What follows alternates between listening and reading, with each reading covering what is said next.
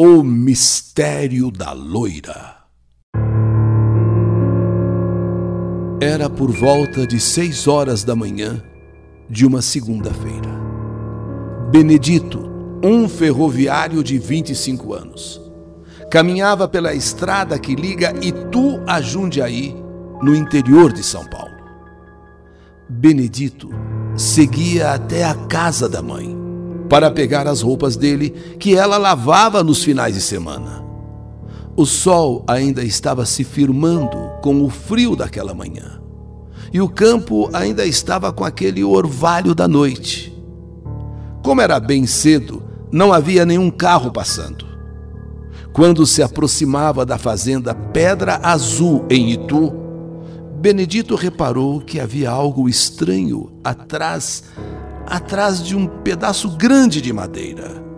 Algo estranho. Quando de longe ele viu uma uma mão. Parecia ser mão de mulher. A pessoa poderia estar desmaiada ou quem sabe passou mal. Mas conforme Benedito foi se aproximando, ele viu que aquela pessoa não estava dormindo ou desmaiada era uma mulher deitada de bruço, nua, de estatura média, cabelos loiros na altura do ombro e muito bonita, porém machucada, bem machucada. Quando ele chegou mais perto ainda, viu que ela estava com várias marcas de tiros nas costas. Assustado, Benedito saiu correndo daquele local, pegou o primeiro ônibus que passou e foi até uma delegacia avisar a polícia. Benedito, inclusive, acompanhou os policiais até o local e encontraram a mulher jogada atrás daquela madeira grande, daquele pedaço de madeira enorme no acostamento da rodovia. Apesar dos ferimentos à bala, o corpo não tinha sangue esparramado pelo gramado apenas uma marca no chão próximo à boca. Sim, ali tinha uma marca de sangue. Não mais. Pelas várias marcas de tiros, era para ter muito mais sangue. O corpo dela estava limpo, como se tivesse sido lavado, com muitos machucados, vários hematomas, porém sem sangue, só perto da boca.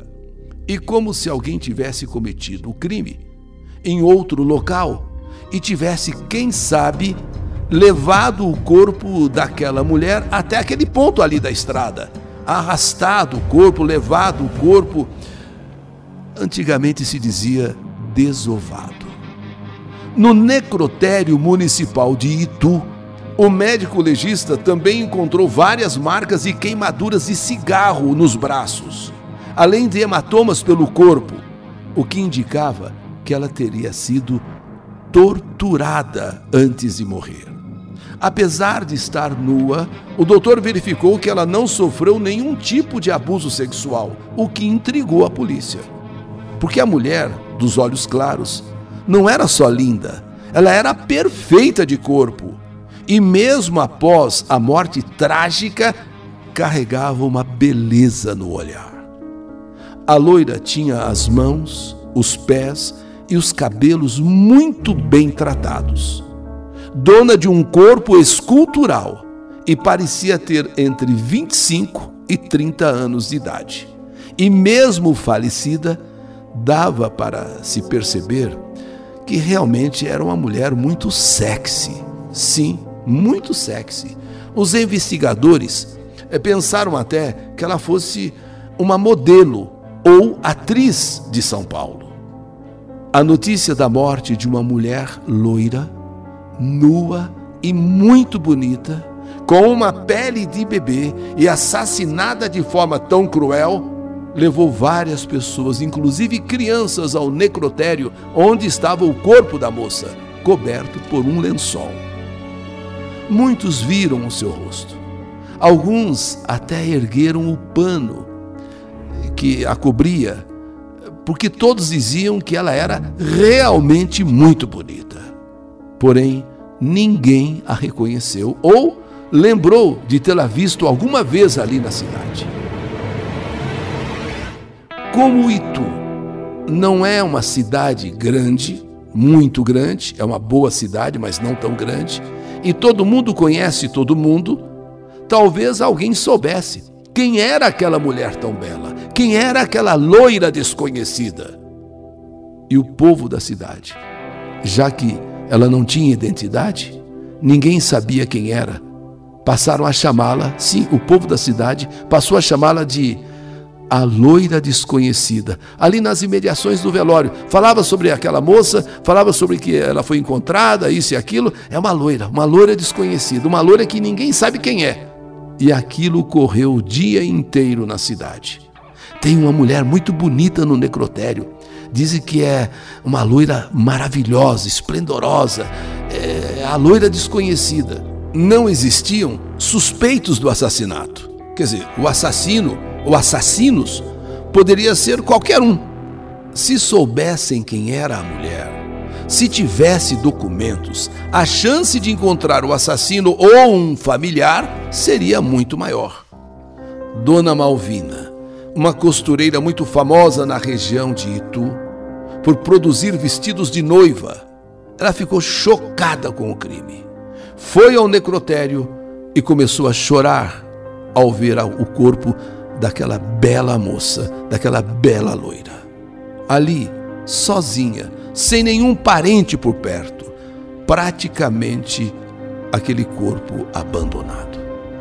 Vendo que a loira estava nua, Dona Malvina voltou para casa e pegou um vestido de noiva que ela tinha, novinho, que estava pronto para o casamento da sobrinha.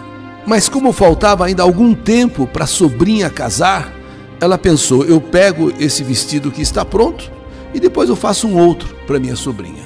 Então voltou ao necrotério com aquele vestido de noiva que seria para sua sobrinha.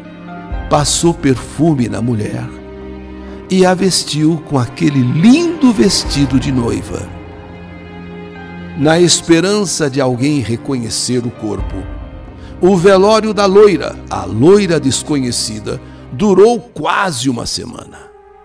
Depois, ela foi sepultada como indigente. No jazigo de número 328 da quadra Paz Celestial, no cemitério municipal de Itu.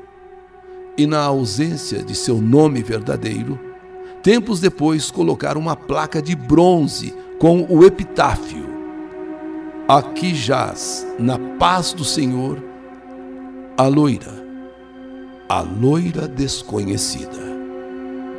Passados dois anos do sepultamento, a loira passou a ganhar para alguns a fama de milagrosa e para outros a fama de sinistra e aterrorizante surgiram rumores de que ela estava aparecendo nos banheiros das escolas da região, vestida de noiva, do jeito que foi enterrada, do jeito que foi sepultada, para temor, medo e pavor dos alunos. Surgiram também histórias que durante a madrugada a loira desconhecida aparecia sentada em cima daquele pedaço de madeira onde o seu corpo foi encontrado na beira da estrada. Muitos são os relatos de pessoas que viram e a veem naquele pedaço de madeira. Para os caminhoneiros, viajantes, o local acabou ganhando a fama de mal assombrado. Para outras pessoas, a loira desconhecida virou milagrosa isso, milagrosa. Os amigos de seu Benedito, que hoje está com pouco mais de 80 anos, o abordaram várias vezes. Lembra aquela loira bonita que o senhor encontrou lá na estrada, seu Benedito? Dizem que ela está fazendo muitos milagres. É, é milagrosa. Aliás, seu Benedito, um homem foi visto chorando bem em frente ao túmulo daquela loira ao seu Luiz Carlos, que trabalha há mais de 30 anos no cemitério, sabe o que esse homem falou? Ele disse que era um ex-presidiário, que ele seria o autor do crime ao encontrá-la em um carro com outro homem e a confundiu com uma ex-namorada. Mas nada de concreto foi provado. apenas de que ele era visto várias vezes por ano lá no cemitério chorando em frente ao túmulo da loira desconhecida. Alguns moradores passaram a nomear o fato como o caso da loira sinistra. Assassinada há 50 anos e sepultada no dia 20 de abril de 1972, no jazigo de número 328 da quadra Paz Celestial, no cemitério municipal de Itu. Nenhum parente até hoje reclamou o corpo daquela loira. O crime, por outro lado, nunca foi esclarecido. E quanto ao homem que várias vezes foi visto chorando diante do túmulo, dizendo ele ser o assassino da loira, não passa de um perturbado, de uma pessoa com transtorno mental. De verdade mesmo, ninguém sabe quem matou aquela loira. E deixou o seu corpo perto daquele tronco de madeira à beira da estrada. O caso da loira sinistra. O caso da loira desconhecida. Assassinada há 50 anos sepultada no dia 20 de abril de 72, no jazigo 328 da quadra Paz Celestial, no cemitério municipal de Itu. Sim, até hoje, nenhum parente reclamou o corpo. E o crime, portanto, também nunca foi esclarecido. Essa é mais uma história que a vida ou a morte escreveu.